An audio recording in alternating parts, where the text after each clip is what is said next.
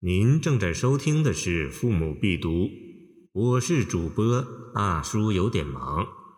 欢迎您点击订阅按钮，收藏本专辑。《西岳云台歌》送丹丘子，李白。西岳峥嵘何壮哉！黄河如丝天际来。黄河万里楚山动。盘涡鼓转秦地雷，荣光休憩分五彩，千年一清圣人在。巨灵咆哮掰两山，洪波喷溅射东海。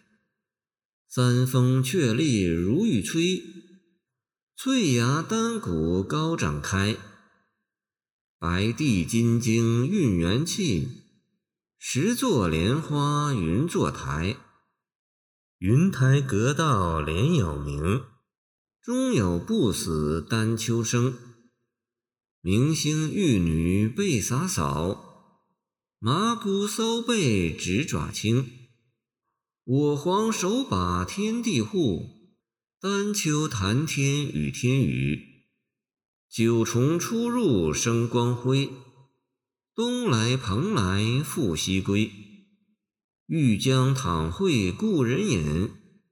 其二毛龙上天飞。十五游神仙的李白见感兴六首，有一位素与烟霞亲的益友袁丹丘。袁丹丘飘寂不定，或栖身石门山岭，或高卧嵩山峡阁。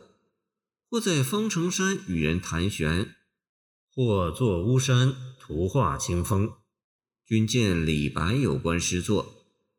倘若寂寞了，便云中传书，相招李白和岑勋。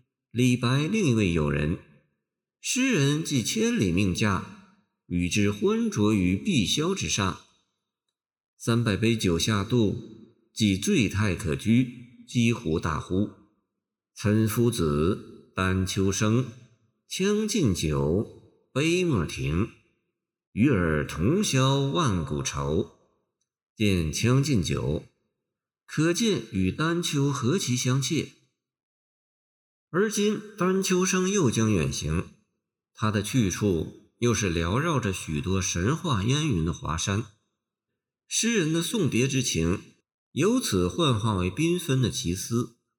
写下了这首意兴传飞的《云台歌》。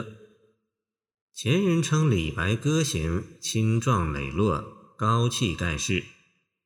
此诗开篇即以“西岳峥嵘何壮哉”的突发畅叹，蔚然竖起了一座峻高壮伟的奇岳。只七个字，便挟带着何等声势。接着便展现黄河之雄阳。读者自可预料，这位歌咏过黄河之水天上来，奔流到海不复回，见《将进酒》的雄奇景象的诗人，此刻笔下将涌出怎样的壮色？出人意料的是，诗人对他的勾勒却用了飘忽的轻笔：“黄河如丝天际来。”这哪有四足之长、永绝昆仑的气势？但妙为妙在这里。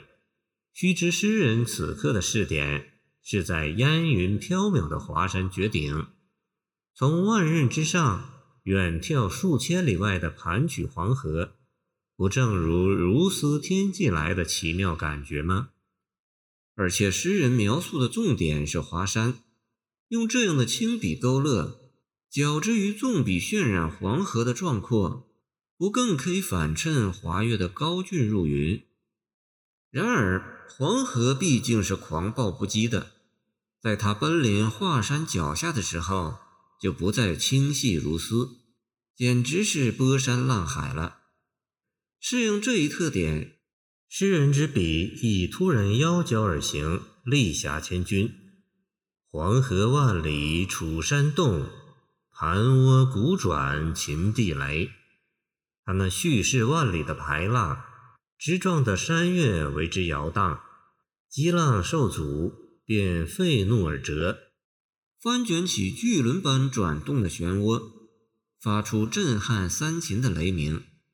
这景象多么惊心动魄！感谢您的收听，我的 QQ 号码幺七二二九二二幺三零，希望您继续收听我们的后续节目。如果您喜欢我的作品，请关注我吧。